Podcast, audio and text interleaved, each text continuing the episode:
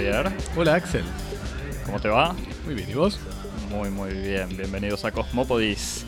Teniendo un buen día con la cultura del mundo, de a dos temas por semana, en vivo del Estudio 1 en el sur de París, reunidos hoy para hablar de la película James Franco, The Disaster Artist. ¿Con quién la vamos a charlar? Y la vamos a charlar con nuestro gran amigo Maxi, invitado especial de hoy para tratar no solamente de Disaster Artist, sino también de las películas de culto en general. Maxi, que está vía satélite desde una localización secreta, eh, para hablar en tanto que guionista, docente, director de cine y sobre todo padre, en su segunda presencia acá en Cosmopodis. Hola Maxi. Hola, ¿cómo están? Muy, bien. ¿Vos? Bien, muchas gracias por invitarme. Por favor, siempre, siempre es importante e interesante tenerte. Maxi, sobre todo, vos nos seguís en Instagram, ¿no? Sí, claro. ¿Y cómo nos seguís? ¿En qué cuenta? En hashtag arroba... Mejor que las diga Javi. Javier. Eh, en hashtag arroba cosmopodis en Instagram y en hashtag arroba cosmopodis en Twitter y... Cosmopodis arroba gmail.com para cualquier mensaje. Exactamente, y nos, y nos puedes, te puedes suscribir y evaluarnos y poner estrellitas y cualquier otra forma de, de evaluación en, Apple Podcast, en Pocket Cast, en TuneIn, Stitcher. Stitcher, en todas esas plataformas múltiples de soportes audiovisuales. Maxi, vos que nos seguís, ¿qué cosas ves en Instagram? ¿Qué anunciamos en general? El próximo episodio. Muy bien, gracias Maxi. Eh, estas son pruebas para ver si te invitamos otra vez. Eso, si te ganás la tercera presencia. Bueno, vamos, vamos a hablar o empezar por lo menos comentando Disaster Artist, película de James Franco que salió en 2017 basada en, el libro de Greg Sestero sobre la historia de Tommy Wiseau y más eh, precisamente de la filmación de la película The Room en el 2003. Esta película The Room es considerada actualmente como la peor película de la historia, una especie de Citizen Kane de las malas películas, y Sestero eh, fue parte de esa experiencia ya que como joven aspirante actor conoce en un taller de teatro a un personaje bastante extravagante, de origen, edad y fortuna de origen desconocida, eh, que es Tommy Wiseau. Se mudan juntos a Los Ángeles para cumplir el sueño de ser actores y tras varios rechazos eh, sin, lograr conseguir nada especial en Los Ángeles, Wiseau decide eh, escribir su propio guion y dirigir su propia película, eh, siendo este personaje extremadamente extraño con un acento desconocido que viene más o menos de Europa del Este, pero una figura es una figura medio eh, vampiresca, digamos. Eh, al final la película termina, la película de Jane Franco termina justamente con el estreno de, de The Room un momento en el que frente a, las risas del público, cuando The Room en realidad es una película extremadamente dramática, Wiseau se da cuenta que de ese fracaso mm, habría de encontrar, o habría, ese fracaso habría de ser el camino al éxito.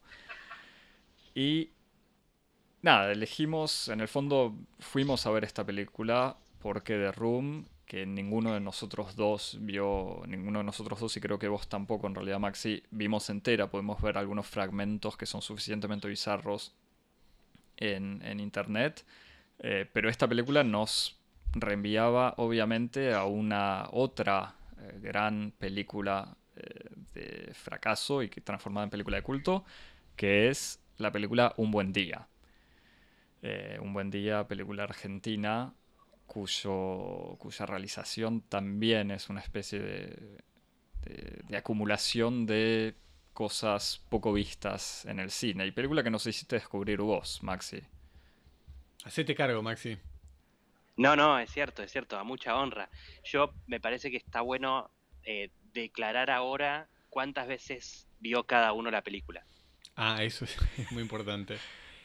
Eh, creo que no, no, es, no es ocioso decir que nunca, nunca la vi sin ustedes. Eso ya es un detalle importante. A, a mí me da algo de vergüenza decir que yo la vi varias veces sin vos, por lo menos. No, pero la vi con otra gente, igual haciéndosela descubrir a otra gente. Claro, yo que la debo haber visto tres o cuatro veces. No, yo la vi muchas más. ¿Vos, Maxi? Yo, eh, contando la última vez que la volví a ver con ustedes dos eh, el año pasado, eh, Exactamente. ya la vi ocho veces. Bien. ¿Cómo, la cómo fue la primera vez que la viste? Estamos hablando de un buen día igual, ¿eh? Eh, un buen día, sí. Em, la verdad, no, no me acuerdo. No me acuerdo, pero creo que Javi tiene una reflexión al respecto. No, porque hablábamos alguna vez con, con, con Maxi. Maxi me decía que el signo propio de toda gran obra de arte es la capacidad de borrar la los recuerdos de la vida antes de la llegada de esa obra de arte. Entonces, ahora ninguno de nosotros se puede acordar qué, qué- qué era de nuestras vidas antes de un buen día. Yo lo, lo que, lo que recuerdo es que la, la vi con ustedes eh, en Buenos Aires, pero que la, vi- la vimos en una proyección todos juntos. Pero me pregunto qué pasa si ves esa película solo por primera vez. Como, ¿vos, vos la viste alguna vez solo o, o siempre fue así en un ambiente, una proyección un poco festiva? Maxi. Maxi, ¿estás ahí o te perdimos?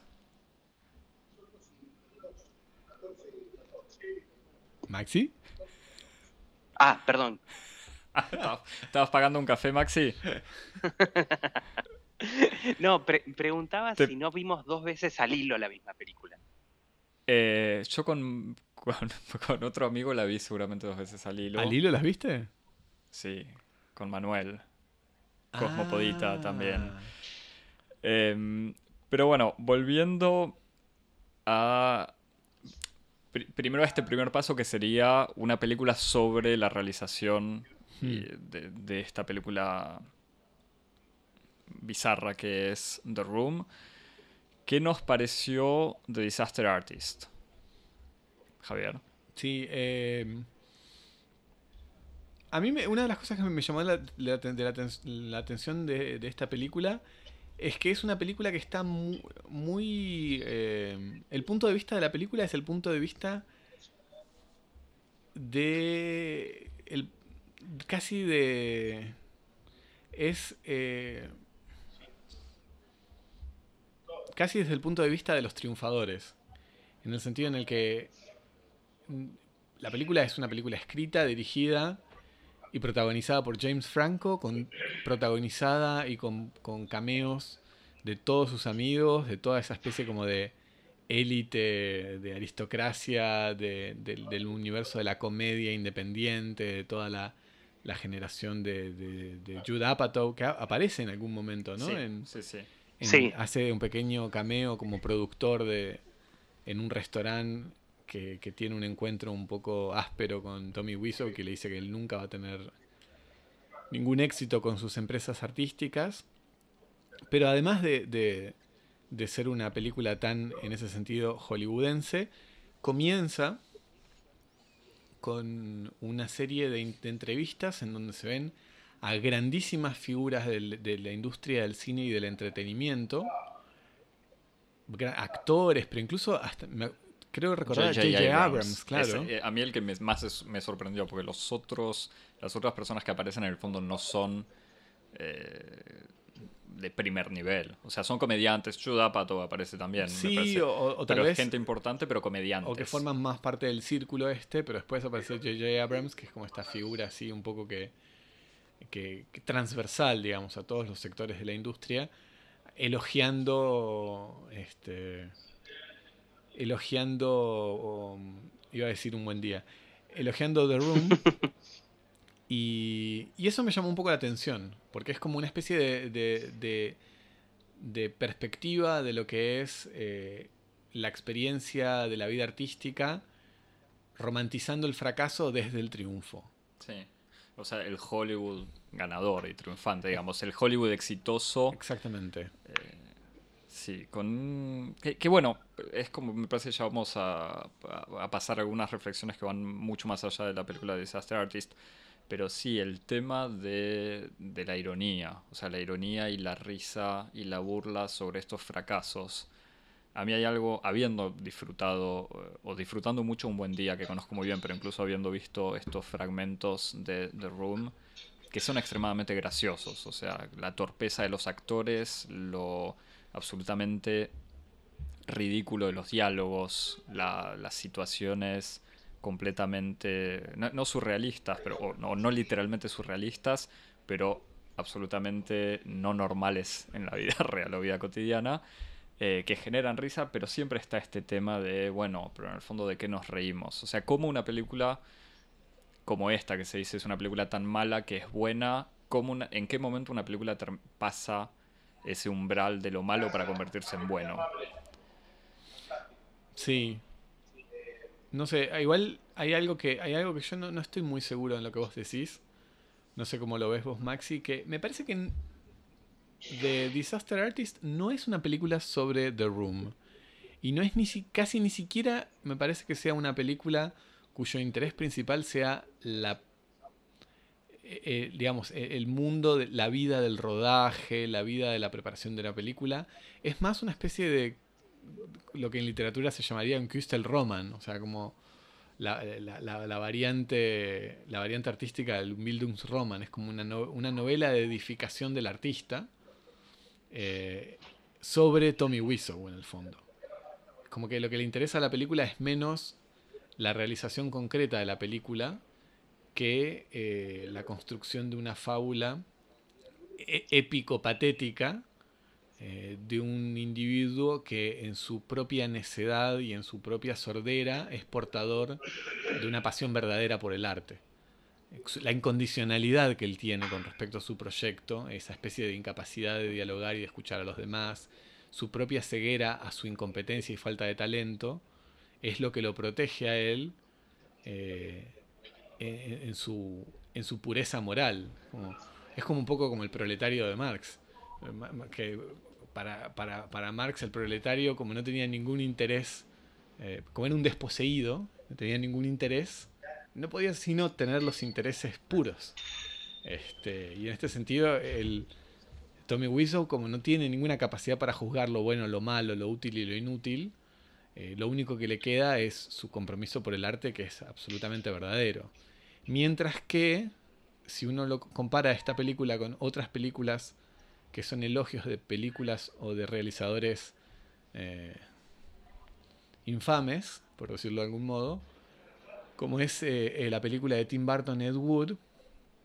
Eh, en Ed Wood sí se trata más sobre el proceso de hacer la película, ¿no? Como en, si mal no recuerdo, Maxi, vos tal vez te acordás, es, retrasa la historia de la filmación de Plan 9 y de Invasión del Espacio o algo así, que es esta película que hace Ed Wood de cualquier modo, con Bela Lugosi, que se muere en medio del rodaje y que lo van reemplazando de cualquier manera, y ahí sí hay como una especie de fascinación por toda la restitución de los procedimientos, de los, de los efectos especiales, de la puesta en escena. Mientras que en The Disaster Artist el proceso se, señala que él es incompetente, que no sabe elegir cámaras, que no entiende iluminación, eh, pero da la sensación de que no es lo que más le interesa el proceso de, de realización. No sé cómo lo ven ustedes. Eh, Maxi, no, me, parece que es cierto que el, foco en The Disaster Artist está, está mucho más en el, en el proceso creativo de, Tommy que en, que en el detrás de escenas de, de, The Room o, incluso de las anécdotas de rodaje. Eh, el, núcleo va por, un lado más, más emotivo de lo, de lo que le pasa a él. Em, y me parece que de lo que decías vos, Axel, eh, hay, hay algo evidentemente con, estas películas, como volviendo a, The Room, más que de Disaster Artist, y a Un Buen Día, donde evidentemente algo da un salto, hay un clic y la película no es simplemente mala o de, o de pésima factura o, o, simplemente un fracaso comercial, y hay algo ahí que, excede y que me parece que tiene que ver con... Me parece que están las dos puntas. Por ahí lo que, lo que comenta Javi más por, más por el lado de la intencionalidad original del, del autor, eh, pero me parece que también está la pata del, del, público. Hay algo en la recepción de esa obra que, que evidentemente la, se produce algo que la transforma en otra cosa. Sí, en ese sentido, ah, lo, que vos decís es interesante y me parece que la cuestión clave es la, como la cuestión de la, de la comicidad, ¿no? Como que yo veía, veía The Disaster Artist y veía el, modo en que se, se representa el, público riéndose que es medio la característica de, cualquier contexto de proyección de películas de culto. Gente que se ríe. una gente no va a ver películas de culto seria. Como todo el mundo se va a reír y en alguna medida la risa es como garante de un juicio estético honesto. Nadie puede fingir lo que piensa una película.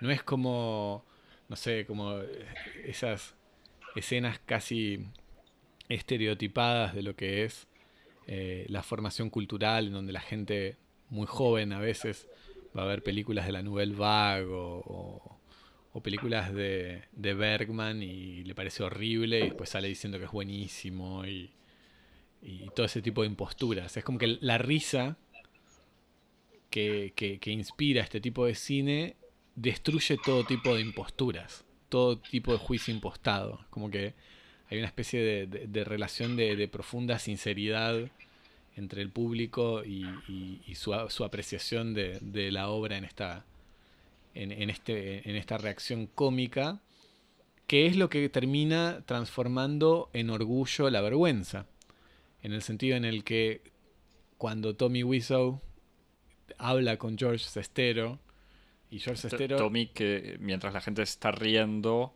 él se pone mal y sale de la sala. Está atacado, tiene un ataque como de angustia, de congoja, porque siente que todo su proyecto en el que él había invertido tantos esfuerzos y recursos había fracasado. Este Estero, su amigo, le dice, no, te das cuenta de que...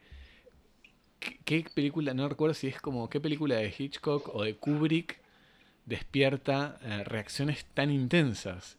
Y él dice, ninguna. Y en algún sentido no pienso como, ¿qué, qué, qué ¿Cuántas películas argentinas pueden despertar el, tipo de compromiso que, despiertan los seguidores de, Un Buen Día, que se ríen y que hablan de esta película durante tanto tiempo? Y en ese sentido sí hay una, hay una, especie de, régimen de recepción de la película que es muy importante y que está mediado por la risa.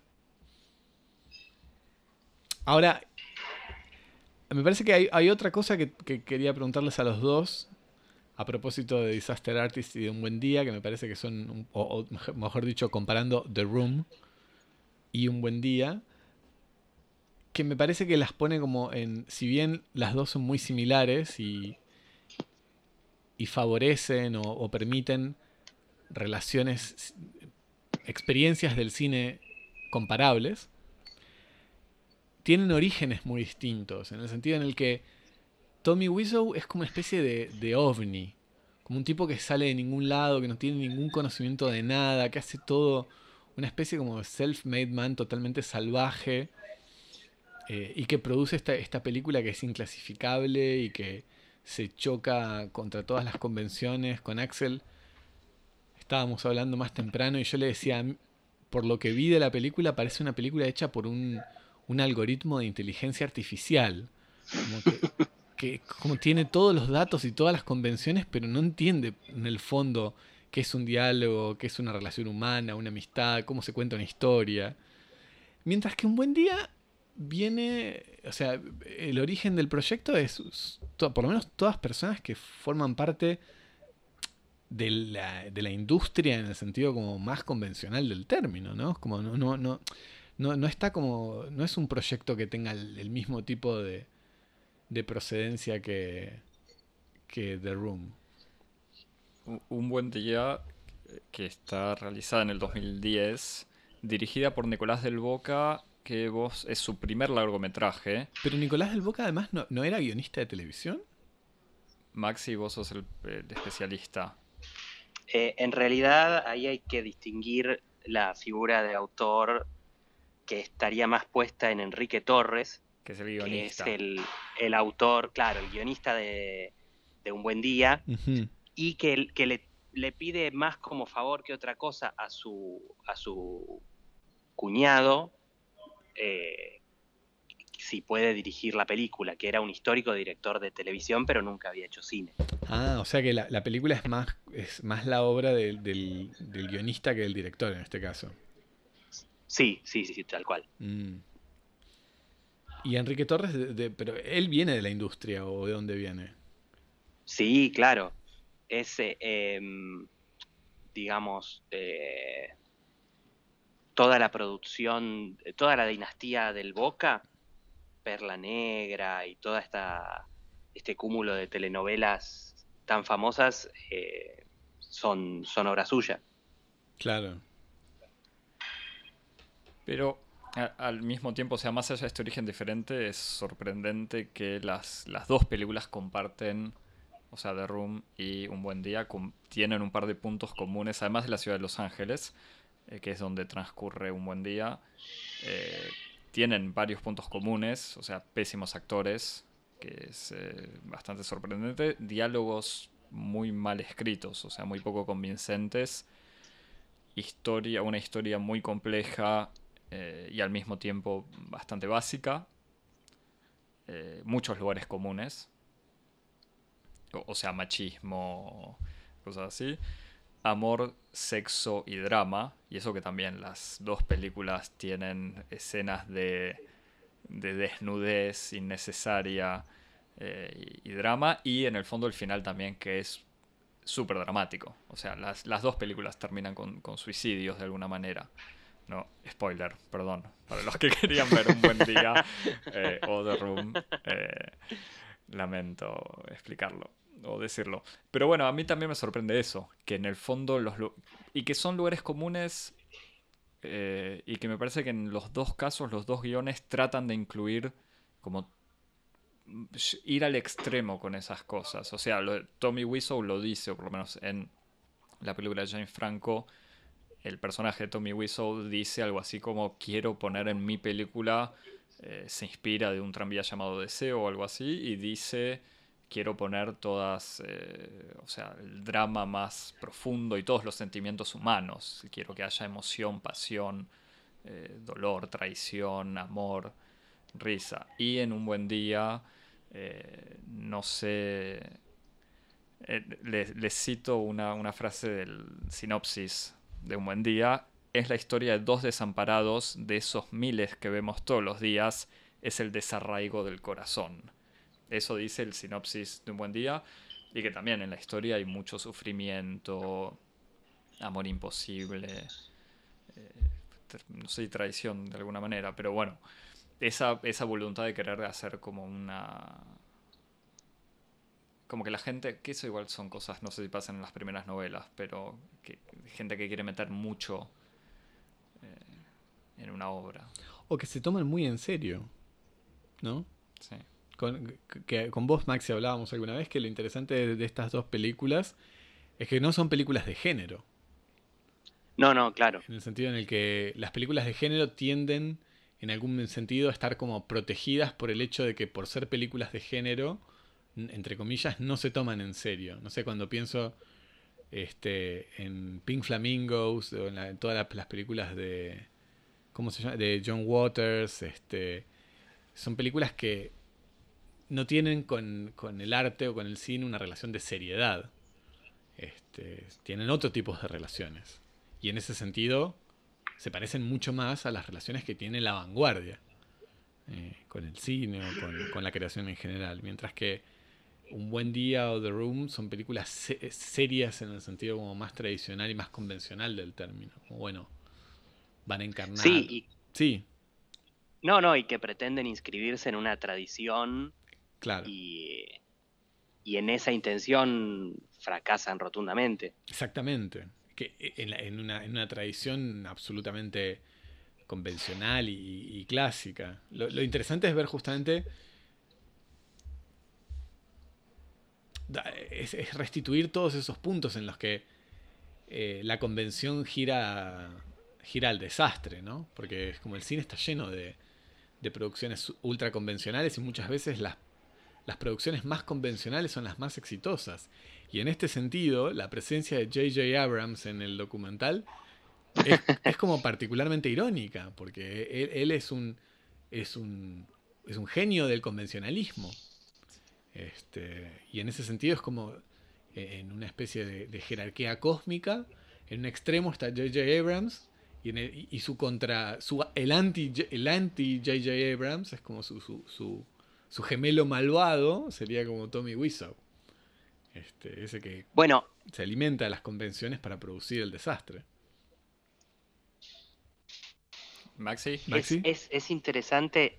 No, no, pensaba, pensaba en, esa escena, el, cameo de, de Judah Apatow en The Disaster Artist, donde tienen una discusión breve con, con Tommy Wiseau y básicamente lo que le dice es que en esta industria nunca va a poder hacer nada.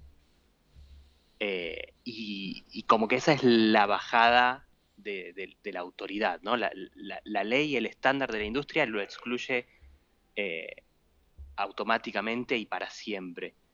Y en algún punto eh, las dos películas de Room y Un Buen Día juegan por fuera de ese margen, ¿no? Las dos eh, también se las apañan para encontrar un camino alternativo donde así como Tommy Wiseau dice, bueno, si Hollywood no quiere hacer mi película, la voy a hacer yo y me la voy a financiar yo y en ese gesto de desmesura, donde termina gastando 6 millones de dólares, eh, extrapolándolo, es un poco el caso de Un Buen Día también, donde Enrique Torres emprende ese proyecto y decide autofinanciarlo, o sea, es una película que no pasa por el, por el Instituto Nacional de Cine, que se genera con recursos propios y ahorros de la familia, digamos, y, y en ese sentido también hay algo de, la libertad y del no tener que responder a nadie que, que las une.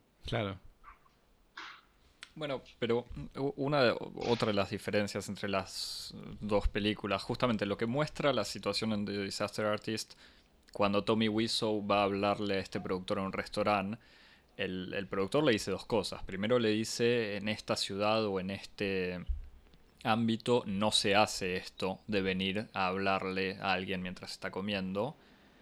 Y la segunda cosa que le dice es eso, vos nunca vas a triunfar, nunca te va a ir bien. Entonces ahí también lo que se ve es eso de que Wiseau no maneja los códigos, no tiene ni idea cómo, eh, cómo, cómo, integrar este círculo de gente que hace cine en Los Ángeles o en Hollywood. En cambio, en el fondo, Enrique Torres eh, sí yo no estoy tan seguro, ¿eh? ¿no? me parece que, o sea, me parece que no, no maneja ningún código de la industria del cine y en ese sentido no es el mismo tipo de incapacidad, pero es similar. Eh, por ejemplo, para dar alguna cifra, eh, Un Buen Día sale eh, cuando tiene su, su lanzamiento, su estreno, con 38 copias eh, que para la industria del cine argentino es una bestialidad. Eh, no sé, Harry Potter saldrá con 60 copias. Claro, sí, es una bestialidad. Salir con 38 copias es una locura, eh, sobre todo sabiendo, el día del estreno, con esas 38 copias, fueron a verla 345 personas. Entonces, en esa, en esa desmesura, me parece que hay algo análogo a cuando eh, Tommy Wiseau paga para mantener su película de Room en la sala por dos semanas más para que pudiera estar nominada a los premios Oscar. Sí, pero al, mismo tiempo, y esto en un, buen día, yo no lo, obviamente no, lo vi porque no, estaba en Argentina, pero justamente no había habido toda una, una, movida de prensa, de estar en la tele, presentar a la actriz como la mujer de Al Pacino y ese tipo de cosas. Sí, gigantesca. Pero no por una distribuidora, sino por el mismo O, sea, el mismo Enrique Torres. Eh, sí, o, él trabajando como, como, su distribuidora misma, pero, pero sí hubo una gran movida de prensa, sobre todo desde el lado de que la protagonista era la novia de Al Pacino y circuló por todos los, los programas de televisión. Sí, sí, es verdad, todo eso sucedió.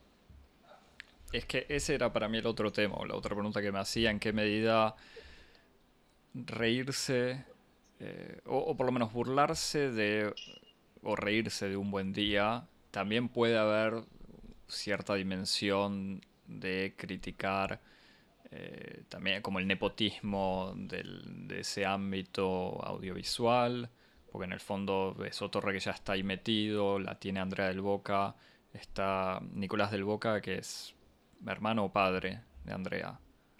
El padre. El padre, bueno, eso. Y meter, incluso vender esta figura de la novia de Al Pacino. Es como en el fondo, bueno, ustedes están tratando de vender arte eh, usando los peores recursos o usando estas figuritas, como si les va mal, y, además terminan creando una película ridícula, lo podemos disfrutar, es como doblemente gracioso. En cambio, con The Room me parece que no pasa lo mismo. Y de vuelta es lo que decías vos, Javi, al principio, estas figuras de Hollywood exitosas comentando lo inspirador que es Tommy Wiseau, parece una especie de burla rara o en la que es difícil ponerse. A mí lo que me había gustado al principio, por lo menos la primera parte de Disaster Artist, es que el, o sea, el actor James Franco tiene una especie de identificación rara con el personaje Tommy Wiseau. O sea, uno ve a un ser extraño, pero que en el fondo uno puede sospechar que, que Franco, o sea, director de la película y que actúa de, de lo, encarna casi mejor que, Tommy Wiseau. No sé si mejor, pero como identificándose en serio. Y el detalle de que estos dos amigos, Tommy Wiseau el bizarro y Greg Sestero, su actor, que es más tímido, sean hermanos en la vida real, también le da una metáfora, una dimensión, interesante a la película. Que después creo que se pierde un poco. Yo creo que esa, esa dimensión que vos decís es justamente el, el punto en el que la salva de que simplemente se estén burlando irónicamente. Me parece que, que ahí es donde está el núcleo de, de un plus, un extra que permite que las dos películas de Room y Un Buen Día generen algo más que simples eh, risas o, acoso estilo bullying. Pero, o sea, sí, pero igual de vuelta, o sea, volviendo al cine de culto o del cine de género, clase B, como que hay el gesto, yo pensaba también en Rocky Horror Picture Show, también otra película clásica del de, mover masas en el cine de medianoche o en llenar salas que interactúan con la película, pero son películas que son voluntariamente eh, vanguardistas en el fondo, que rompen las reglas del cine clásico eh, de manera consciente o que incluso cierta cierta cosa bizarra y creativa del, del cine de clase B tiene que ver con una falta de recursos, cuando en realidad Un Buen Día y The Room retoman todos los clichés, o sea, del género, incluso con el detalle en The Room, que Tommy Wiseau va a comprar las cámaras y todo el equipo, y la gente de la, del, local que alquila en general el equipo le dice, no, no, en el cine no se compra, se alquila. Y Tommy como quiere ser más, hacer una peli más en serio que los que la hacen en serio, dice, no, no, yo lo voy a comprar. Pero, de vuelta, yo como que no, no es que no entiendo, pero te, pregunto a Max y a vos, que sé que, te gustan estas cosas, ¿en qué medida se puede hacer? ¿Cuántas películas involuntariamente bizarras pueden entrar en esta categoría? O, por qué ponerlas en la, en la, misma categoría y es la misma risa que genera o la misma, incluso la misma pasión que generan estas películas? No sé, Maxi o, Javier, ¿qué bueno, Es que el, ahí en realidad lo que volvés a introducir es la, intencionalidad del autor. Eh, y entonces lo que cambia entre un clásico del cine de culto como Rocky Horror Picture Show y The Room es eh, la intencionalidad original. Eh, pero me parece que, es, que, sigue quedando afuera de la ecuación el fenómeno de, la recepción, eh, que lo transforma. a ver, me parece que hasta podríamos pensar que así como Un Buen Día generó un fanfilm que nosotros vimos juntos, donde esa base de, seguidores y admiradores de, Un Buen Día hacían una especie de remake eh, entre amigos, eh, haciendo distintas técnicas y recreaban la película. Yo no sé hasta qué punto The Disaster Artist no es un fanfilm de The Room también. Hmm. Con otros recursos. Pero, pero hay algo de la intención de los que lo hacen que, está compartido. Sí, es interesante lo que decís. Aunque, aunque me parece que, no es exactamente así, pero. Eh, aunque e, e, es, es, muy, muy loco lo que decís. A mí, viste que al final de la película, no sé si se acuerdan, cuando la peli, cuando The Disaster Artist termina, pasan los créditos y se ve en pantalla dividida la, la, reproducción en simultáneo y en paralelo de The Room y de eh, la versión de The Room con los actores de, Disaster Artist. La recreación, lo que sería, como vos decís, el fanfilm de, eh, de The Room. Y justamente cuando yo veía eso, yo decía, wow, lo que hubiera estado bueno, lo que hubiera sido un gesto radical, hubiera sido que se recreara este, toda esta película, pero con James Franco y compañía. Así, este. Claro, no, no imitando a Tommy Wiseau, sino James Franco actuando, decís. O, bien. O, o, imitando incluso, pero sin, sin el dispositivo cuadro, que es la historia de los personajes la historia del rodaje, del encuentro entre Tommy y Greg. Ah, vos decís que en vez de mostrarlo solo al final, tendrían que haber hecho la peli entera. Claro, exactamente, que tendrían que haber hecho la película. Que, hagan un fanfilm. Sí, podría haber sido. Que es más, que lo podrían haber hecho al mismo tiempo. Exactamente, eso hubiera sido un gesto verdaderamente radical. Porque en el fondo.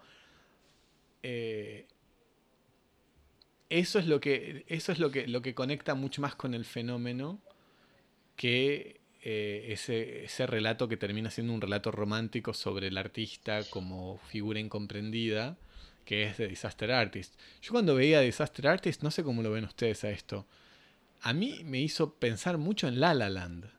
Ah, yo, no la vi, no miro musicales. A mí las, las, películas sobre el, el, cine y sobre Los Ángeles siempre me terminan aburriendo. Sí, bueno, pero, que, más allá de... ¿vos, la viste, Maxi, a La La Land? Sí, sí, sí, yo la vi. Que más allá de, ser un musical, es una película sobre eh, dos modos de entender el compromiso con, el mundo del cine y con el, oficio de, actuar y, que, que, presentan, que presentan como una especie de, dicotomía o de, o de dialéctica entre ser un artista auténtico e intransigente o ser un artista que por el deseo de trabajar y profesionalizarse tiene que hacer compromisos. Y entonces, al final, resulta que el que hace compromisos logra en alguna medida lo que quería, que es transformarse en actor, al precio de perder lo que quería en origen también, que era ser un artista. Y el que decide ser un artista sin compromiso, pierde la posibilidad de profesionalizarse y se transforma en una figura ostracizada. Este, en el caso de La La Land era una pareja además que tenía una relación romántica entre un músico que después termina siendo creo que pianista de un bar y no tiene ningún éxito y la chica que termina siendo una actriz pero eh, no una artista. Eh, y un poco en, en The Disaster Artist es bueno, Tommy que se arma su película y todo y termina haciendo cualquier cosa y termina adquiriendo una notoriedad que es una, que en la última instancia como el, castigo máximo que recibe Tommy es que se vuelve famoso pero no famoso por lo que él quería hacerse famoso. Ese es como el giro irónico si uno quiere de la película. Y no sé cómo será el caso de Enrique Torres pero ¿Qué relación puede existir en estos creadores entre la satisfacción de haber alcanzado la notoriedad y el hecho de no, haber, no haberla alcanzado con, en, un, en un sentido inverso y casi diametralmente opuesto al de sus intenciones artísticas. Es que eso en el fondo, eh, a mí es algo que no, no, es que me decepcionó de la película, pero la película empieza como diciendo, esta gente, o el típico mensaje medio sueño americano de sigue tus sueños y te va a ir bien, en algún momento la película Disaster Artist te muestra que, que no siempre funciona, o sea, esta cosa de seguir tus propios sueños y darle para adelante, que te va a ir bien. Pero medio que la, me da la sensación que la moraleja es eso, es, bueno, sigue siendo importante que sigas tus propios sueños, te va a ir bien, aunque no sea por las razones. Pero yo no lo veo como una ironía, yo lo veo casi como una especie de moraleja hmm. que no me... Que, no me convence mucho. Claro. Maxi. Sí, a mí me sorprendió el, entre comillas, happy ending de, Disaster Artist. Eh, en, el mismo sentido que, estás diciendo. Eh, es como que sobre el final contrabandea un poco de, de discurso exitista donde a pesar de todo, como él se mantuvo firme, va a ser famoso. Y ya no importa por qué, porque va a ser famoso. Claro. Claro, es eso. Como que bueno, en el fondo en Los Ángeles lo, importante es triunfar por lo que sea y como sea. no sé. ¿Se puede, ¿Se puede pensar en, una en, un, en un disaster artist de un buen día? En el sentido, ¿se puede pensar en una película que... Porque tal, tal vez esta es como la diferencia fundamental entre las dos películas, Axel, que vos estabas señalando. Se puede romantizar el proceso de creación de un buen día, cómo se romantiza, cómo se no sé cómo se dice, pero cómo se, se, eh, ensalza en una, en una luz romántica eh, Room. No, y, además, para de vuelta, como decías vos, Javier, antes, el personaje Tommy Wiseau es extremadamente bizarro, ni siquiera llega a ser eh, eh ¿Cómo se dice, Javi? Sí, este... O sea, uno ni, siquiera termina siendo encantador porque es... Eh, todo el misterio alrededor de su persona no lo hace más simpático. Y además él termina medio maltratando a todos, no está contento cuando su amigo Greg consigue una novia y se muda. Pero es un personaje fascinante. O sea, con, ese acento, esa obstinación. Con o sea, el tema de su acento es muy gracioso. Él pasa un casting eh, la persona que, lo hace pasar el que le hace pasar el casting le pregunta de dónde es tu acento y él dice de Nueva Orleans, cuando está claro que no es eh, de ahí. Entonces esa obstinación lo hace interesante. En cambio Enrique Torres no sé cuánto... Eh, Cuán fascinante es el personaje, claro. Claro, aunque me da la sensación que ahora sí abrazó esta, el éxito de un buen día entre los grupos de apreciación y esas cosas. ¿Vos, Maxi, tuviste la oportunidad de verlo en vivo o hablar de su película o...? No, no, no lo vi en vivo, vi algunos videos de cuando se acercó a, al grupo de apreciación eh, y organizaron una especie de, charla TED donde él podía eh, exponer y después responder preguntas de, los fans. Em, pero en relación a lo que decías, no, sospecho que, no, que como figura es, es, es mucho menos eh, interesante para representar, pero sobre todo pensaba también en, que es muy distinta la película de la que es autor, como hay algo de la de Tommy Wiseau que es claramente en tono autobiográfico, aunque uno no termine de entender, eh, y eso lo vuelve muy rico en relación a, a, la obra y al autor. En cambio, la de Enrique Torres me parece que es más un, una historia que a él le interesó contar, pero no, no, tiene tanta relación con su propia vida.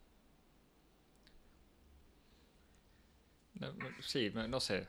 O sea, no sé la dimensión así autobiográfica. A mí me da la sensación que quizás tiene que ver con, el idioma o algunas cosas así. Pero yo creo que cuando veo fragmentos de, eh, de The Room me da risa. O sea, es bizarro y da risa. En cambio, un buen día termina siendo más incómodo. Pero. Después lo, otro que a, mí me, llama la atención de, de, Room y creo que también que en ese sentido de Disaster Artist creo que lo, lo pone en valor bien, no sé cómo lo ven ustedes, es que es, eh, es también una película sobre, sobre el arte como, así como, como posibilidad, de, como, como espacio para decir la verdad, en el sentido en el que Tommy es un personaje que ama el cine y que está permanentemente eh, borrando todas las, este, todos los este, como todos los elementos que permiten identificarlo. No se sabe ni qué edad no se sabe la edad que tiene.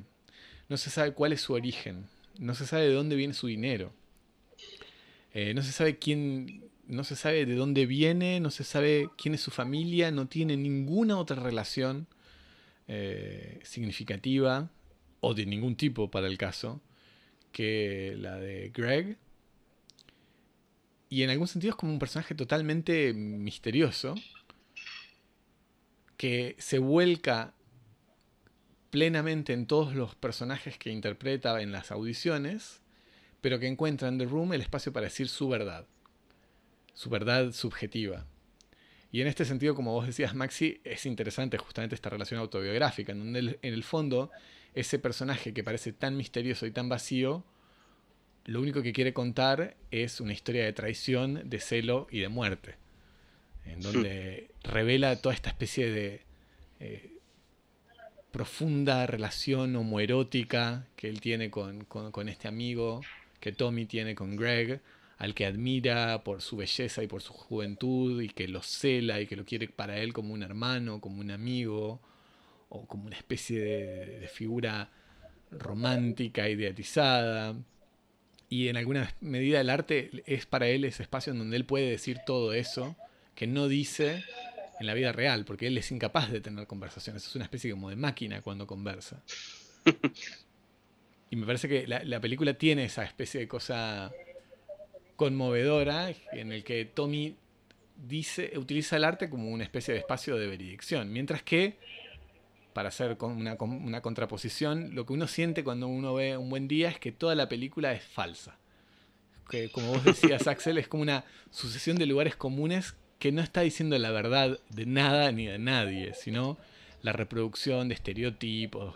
Mientras que en The Room uno tiene la sensación de que es una locura, un delirio total que está construido con las convenciones más deleznables de la televisión de las 2 de la tarde pero que dice en el fondo, cuenta una, cuentan los sufrimientos de, relaciones amorosas que son totalmente profundas y, universales. E, e, incluso, por lo menos en Disaster Artist, los únicos que parecen cínicos son la gente del equipo técnico, porque hay un momento que es medio cursi, pero bastante lindo, donde hay una actriz, una vieja, que tiene un personaje ridículo, que hace la madre de una de las chicas que tiene cáncer y que tiene un, pequeño diálogo absolutamente ridículo. Y entonces cree que se esteró en un momento después de que Tommy maltrató a todos, no les dio agua cuando hace mucho calor, de otras cosas. Le dice a esta señora mayor, le dice, ¿para qué? ¿Por qué estás en esta película? O sea, tu marido trabaja, vivís a 60 kilómetros de acá, eh, no necesitar estar acá, no necesitas estar acá. Y esta señora muy seria le responde, estoy acá como, como vos o algo así, somos actores, cada minuto que pasamos afuera del set es un minuto perdido o es un minuto menos bueno o algo así. ni el mejor día en tu vida normal se puede comparar con el peor día en un día de rodaje. Claro, algo así. Entonces tienes una especie de declaración de amor a la actuación o al cine bastante cursi y obvia, pero honesta, digamos, y que en un buen día no... o en un buen día. En la actuación de un buen día, no sé, se da, la sensación que yo, o sea, no quiero ser cruel, pero que Lucía Sola o Lucía Pollack, la actriz, está ahí porque sabe que, no sé, para, para venderse, como que no hay, no, hay este compromiso personal quizás con, con el cine o con el arte que de vuelta, no por eso salva la calidad de The Room, que es una película imposible de, ver y tomarse en serio. Sí, estoy pensando en otros grandes éxitos de, de, culto, pero también caen en, caen en, en, esa dicotomía que habíamos hecho antes de, de, intencional o no intencional. Pienso, por ejemplo, en Showgirls. Showgirls, que es otra película, la película de Paul Verhoeven, que también película que, que, que en algún momento fue presentada, distribuida y, y, y presentada como una especie de, peli, de, de, thriller erótico en la línea de, de ¿cómo se llamaba esta? De, de instintos primarios, instintos bajos, bajos instintos. Bajos instintos eh, y que una película totalmente eh, totalmente inesperada en su en su modo desmesurado de reproducir justamente los códigos del género y que después se transformó en, un, en, un, en una película de culto y que en alguna medida consolidó la trayectoria de Paul Verhoeven como una especie de gran autor, de gran ironista del cine, ¿no? Como sí, gran crítico de Hollywood de alguna manera. Claro, y que incluso construyó esa especie como de, de, de, viraje ironista del cine de género en su marca de en su marca autor, autoral, ¿no? Porque después cuando vos ves, por ejemplo, Starship Troopers o, o incluso Elle, la última película que tuvo más tanto éxito en Francia con Isabelle Huppert, son todas películas en donde está Verhoeven haciendo trabajar las máquinas de las convenciones de ciertos géneros, como el thriller erótico en el caso de Showgirls, el, cine como de ciencia ficción bélica en el caso de Starship Troopers, o el, thriller psicológico femenino francés en el caso de él, que las, las pone a girar y las transforma como en máquinas delirantes. Pero ahí siempre está la, la intencionalidad de Verhoeven este, como en alguna medida corrompiendo, per, pervirtiendo, el, pervirtiendo el experimento, mientras que The Room es una película no, que no es perversa en ese sentido, no, no, no es what you see is what you get. Este, no, no, no tiene esa especie como de, de, de dimensión irónica y, y, por lo tanto perversa. Maxi, ¿alguna alguna reflexión conclusiva sobre este cine que... Eh, me parece que está bueno... Eh,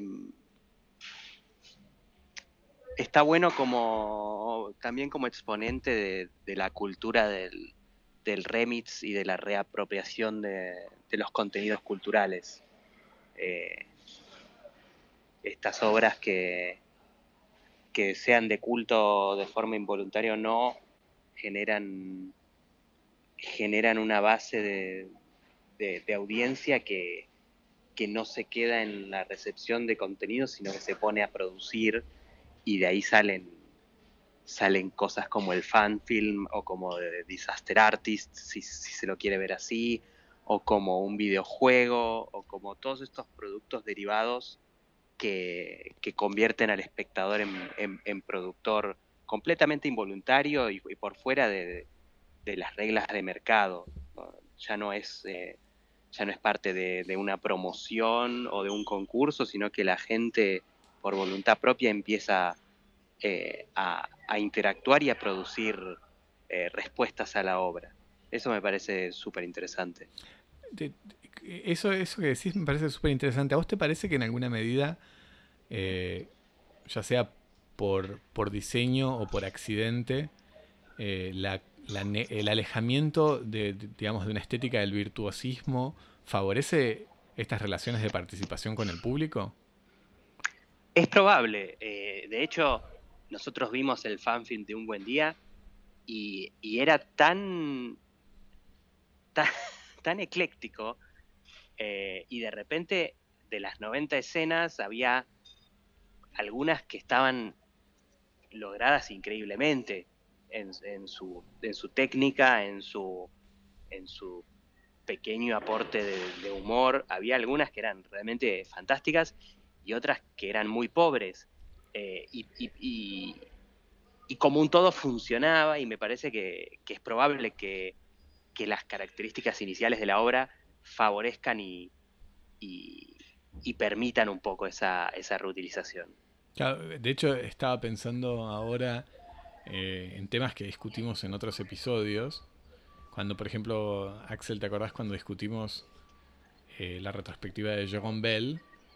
Que estaba toda esta especie de problematización dentro de la danza contemporánea y el, mundo de la performance, eh, de problematizar la danza como un universo que había sido en alguna medida colonizado o alienado por, eh, por el ejercicio profesional de esas formas de arte a través del, virtuosismo, diciendo, bueno, si lo que define a la danza es una cierta forma de excelencia, entendida en ciertos, a través de ciertos criterios o ciertas definiciones, entonces la danza es por definición algo excluyente que solo pueden ser, solo puede ser practicado por un número muy muy pequeño de personas y, y puesto, digamos, en el espacio general para una utilización pública en una forma totalmente pasiva. Mientras que ah, varios movimientos de vanguardia lo que, lo que proponen, o por ejemplo en el caso este de Joan Bell, es eh, destruyendo esta especie de distinción entre bailarín profesional o bailarín no profesional, entre virtuoso y no virtuoso, hacer una especie de extensión de dominio de la danza en donde todos podamos bailar. Y me pregunto si estas formas de, cinematográficas en donde justamente hay como una especie de, de, abandono de, del, criterio del virtuosismo en su factura, no es como una especie de, no funciona como una especie de apertura así a, a, un deseo general del cine en donde todos participan más allá de, de una pericia o, de una virtud personal. Sí, igualmente, o sea, primero para aclarar, el fan film de Un Buen Día o los fan film en general son la reconstitución hecha por muchísima gente repartiéndose una película entera en, pequeñas escenas eh, del film original. Pero ahí es donde no estoy tan seguro de lo, lo, que estás diciendo, de que sea mérito de estas películas, porque en el fondo fan films de Robocop, Star Wars y, y grandes películas hollywoodenses existen. O sea, no es solamente los fan films no se limitan, incluso me parece que deben ser más excepcionales en películas que están hechas casi como un fan film o con los, eh, con los medios eh, y con el talento de los fan films. O sea, un buen día, como decías vos, Maxi, el fan film eh, tiene partes que están no solamente más logradas, pero incluso mucho más inventivas y originales que un buen día. O sea, mm. incluso eso es lo que lo hace interesante. Sí, sí. Pero ahí estaba mi otra pregunta que te iba a hacer, Maxi de alguna manera eso es mérito del público. Vos decís estas obras que generan eh, que la gente se apropie y cree más cosas, está muy bien, pero ¿en qué medida eso es mérito de la obra y no del público? O sea, a mí lo que todavía no lo sé y es... Eh, de todos modos una pregunta abierta que no, creo que haya una respuesta, es eso, ¿en qué medida... Es inherente al dispositivo.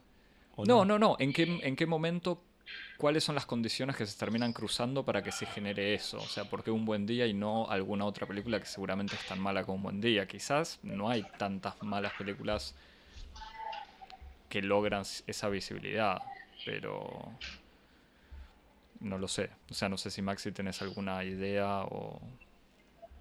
No, a mí se me ocurre en, el terreno de las películas argentinas eh, autofinanciadas, eh, se me ocurre el caso de, Diego Rafecas, que es un realizador, que es el hermano del juez Rafecas, que viene de una familia con el suficiente dinero como para poder eh, producir sus propias películas sin, que eso sea una necesidad de pasar por el Inca o cuestiones por el estilo, y que hace películas que eh, son desde varios puntos de vista muy malas y no, y no, y no generan nada parecido a esto, son simplemente malas. Hmm. Entonces, sí, es, es, muy válida la pregunta. No sé, no, sé cuáles son las condiciones que se cumplen para, para, generar algo así. Es verdad que no es, que no es eh, en todo caso, virtud exclusivamente de la película. Eh, pero hay algo ahí, hay algo que funciona como catalizador para que un montón de gente de repente se junte y cree una obra artística. Claro. Bueno, gracias Maxi por todo tu, tu, saber y tu, y tu pasión por el cine. ¿Tenés alguna película para recomendar? O sea, alguna película sobre el cine, película de culto, alguna película que quieras o, por la que quieras lanzar un culto. Eh, ¿Cuál es la próxima recomendaría... película de culto? No, bueno, yo, yo me, gustaría tirar para los que escuchan y les gustaron estas pelis el caso el caso uruguayo, que es eh, la película Acto de violencia en una joven periodista, que es una película uruguaya de 1988, eh, escrita, dirigida, editada y musicalizada por Manuel Lamas, y que eh, en los últimos tiempos se viene convirtiendo también en un fenómeno de culto. Eh, y me parece que sería una buena, una buena compañera de un buen día para hacer una, una noche de, double feature. Bueno, ya está, ya está, ya está agendado. Es cuestión de ponerle una fecha, ¿eh? Bueno, gracias Max y Javier. Algunas... Eh, mis recomendaciones van a estar eclipsadas por la, por la pertinencia de la de Maxi. Yo recomiendo una lectura y una película. Eh, la lectura es el, el, ensayo Notas sobre lo Camp de Susan Sontag. Es un ensayo del 64 que después fue, fue recuperado en una compilación titulada, no sé cómo está titulado en español, en inglés es Against Interpretation y otros Another Essays, o sea, contra la interpretación y otros ensayos. Y es un, un texto en donde Susan Sontag establece las, las, diferencias teóricas entre la categoría de kitsch y la categoría de camp. O sea, el mal gusto eh, en, primer grado o el, mal, gusto atravesado por, la, mirada, irónica. Es un texto muy interesante. Y después recomiendo una película, eh, un documental un poco en esta misma vena que habíamos mencionado antes de, las obras de arte desconocidas o de las películas perdidas, las películas frustradas, que es eh, un documental de David Gregory del 2014 que se llama Lost Soul, The Doom Journey of Richard Stanley's Island of Dr. Moreau, o sea, alma perdida, el, viaje, el viaje naufragado de la isla del Dr. Moreau de Richard Stanley, que es el relato absolutamente fascinante del rodaje de, de esta remake de la isla del Dr. Moreau con Marlon Brando, Val Kilmer y Fairuza Volk una película que a mí me resulta fascinante, que, me, gustaba mucho cuando, cuando era chico y que resulta que su rodaje estuvo atravesado por las más diversas tensiones, luchas de egos, eh, excentricidades, eh, relaciones tensas con, con, los ejecutivos, este, situaciones de espionaje, en fin, una película muy, muy, muy interesante que, es, como decíamos antes, un, excelente teatro de lo que son las relaciones entre la incondicionalidad de ciertos espíritus artísticos y, la red de compromisos inevitables que es cualquier eh, universo de la industria. Así que recomiendo Lost Soul, película muy muy interesante. Yo, también tengo una larga lista igual de recomendaciones por un montón de temas y cosas que tocamos, así que anuncio desde ahora que vamos a tuitear todo esto, vamos a subir a Twitter la, lista de cosas. Yo había pensado en varias direcciones diferentes, o sea, por un lado, temas que ya evocamos, eh, o sea, Ed Wood de, de Burton. También eh, pensaba así en estas estos directores medio quijotescos pensaban en Jodorowsky. O sea, por un lado, obviamente el topo, la montaña sagrada y las, las pelis que ya son de alguna manera de culto, aunque mm, vanguardistas, voluntariamente vanguardistas. Y en el documental, que no tengo ni idea el, director, pero que es sobre el proyecto de la película Dune de Jodorowsky. Jodorowsky's Dune.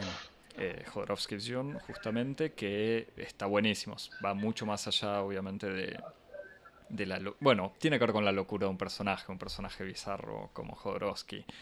Y por otro lado, pensando en, lo que es eh, estos mitos de, ser exitoso en Los Ángeles, en una película en, de Neon Demon, el demonio Uh, de neón, Sí, claro. de Nicholas Winding Refn, que está en Jodorowsky's Dune, o sea, es un amigo de Jodorowsky, eh, y que en el fondo es mucho más, obviamente mucho más eh, cínica, e interesante y profunda y oscura que Disaster Artist, pero de o sea, en todas, toda esta categoría que podría ser la película sobre gente en Los Ángeles, me parece que Neon Demon es personalmente las que más me gustan y más interesantes. Sobre el Eh, mundo del modelaje, además. Claro, por eso. que- menos sí. que no habla tanto del cine, sino más de esta cosa del sueño.